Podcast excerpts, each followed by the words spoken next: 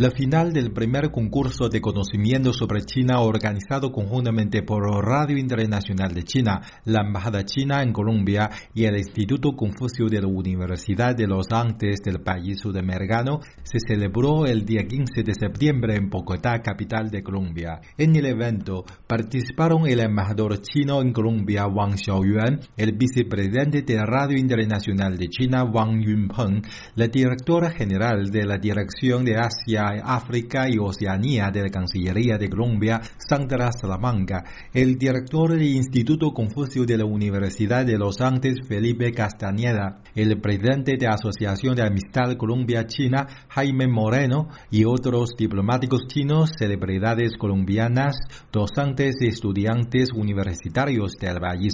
En la apertura del concurso, el embajador chino Wang Xiaoyuan dijo, Siempre creo que entre los países para un mayor acercamiento necesita un mayor conocimiento. Mientras los pueblos se conocen, conocen las historias, conocen la geografía, conocen la cultura, las tradiciones, las usanzas, los pueblos se acercan mejor. Precisamente basado en esta necesidad, yo pienso que es necesario también hacer un concurso, promover aún más las relaciones entre nuestros países, que se cumplirán 35 años el próximo febrero, el 7 de febrero, cumplimos los 35 aniversarios años de las relaciones que aunque a lo largo de este tiempo se han desarrollado muy rápidamente, muy felizmente estas relaciones, yo siempre que creo que falta más.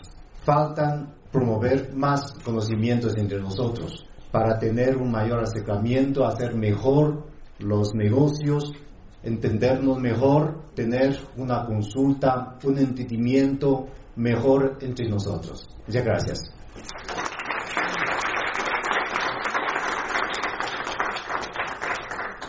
En el partido final del certamen se encontraron 10 colombianos provenientes de todo el país incluidos estudiantes, empleados y docentes de diferentes edades.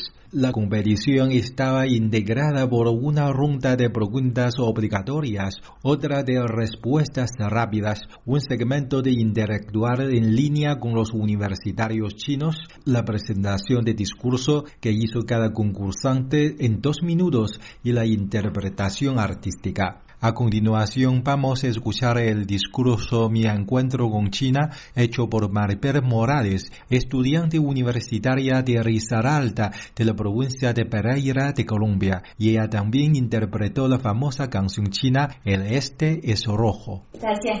Mi encuentro con China fue hace muchos años, cuando estaba pequeña me surgía una duda. Siempre me gustaba observar el atardecer y me preguntaba, bueno, si acá en Colombia se va el sol, ¿hacia dónde se va? Bueno, después de, de, libros, en este caso de revistas, me di cuenta de que el sol salía en el continente asiático, por medio de películas, por medio de mangas, que son incluso de Japón y que cuentan muchas historias chinas, me di cuenta de que había este gran país del cual tiene muchas cosas interesantes y me llamó mucho la atención, como es su cultura, su idioma, sus comidas, su forma de vestir, en este caso su caligrafía. Para mí era muy emocionante, ya que en este caso es algo muy diferente a lo que es actualmente Colombia. Y aparte de eso, esto es una gran oportunidad, ya que por el momento usted con este paso ya voy a pasar de esas revistas, de la televisión, pasar a estar en la, plaza de Tiananmen, en la gran muralla china, sería algo para mí grandioso y les voy a cantar algo en referencia de, de en este caso de Mao Zedong. Dong Fang Hong Daya Shong Shong Hua Shu Yaga Mao Zedong Da Wei Ye Mie Mao Xin Fu 苦啊嘿呀，大吉也你要小心，大威也你要冒幸福。苦啊嘿呀，大吉也你要小心。谢谢。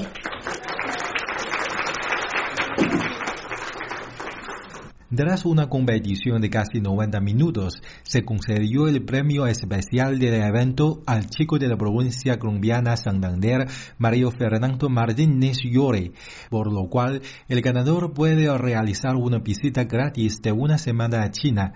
Asimismo, los primeros galardones fueron entregados a Cristian Barea y Tabel Castrillón. Tras el concurso, hicimos una entrevista a Mario Martínez, ganador del premio especial del primer concurso de conocimiento sobre China celebrado en Colombia. ¿Qué quiere decir ahora? Gracias. Cuando se desea algo con mucha fuerza, el universo y, y Dios trabajan para que las cosas se hagan realidad y se materialicen los sueños. He sufrido mucho en mi vida últimamente, pero esto es una alegría grandísima que matiza mi vida y le da mucha felicidad porque por fin voy a poder conocer y tener de cerca a mis amigos de China y palpar esa cultura maravillosa y hermosa de China. Muchísimas gracias por este día tan inolvidable y estoy dispuesto a de ahora en adelante a trabajar por China. ¿Será la primera vez eh, visita China? Será mi primera vez, aunque mi primera vez física, porque yo todos los días visito China con mi mente y con mi corazón, con los programas de radio, visito China con, con, mi, con mi deseo de, de admirar esta hermosa y maravillosa cultura, este maravilloso pensar y ese ejemplo para el mundo.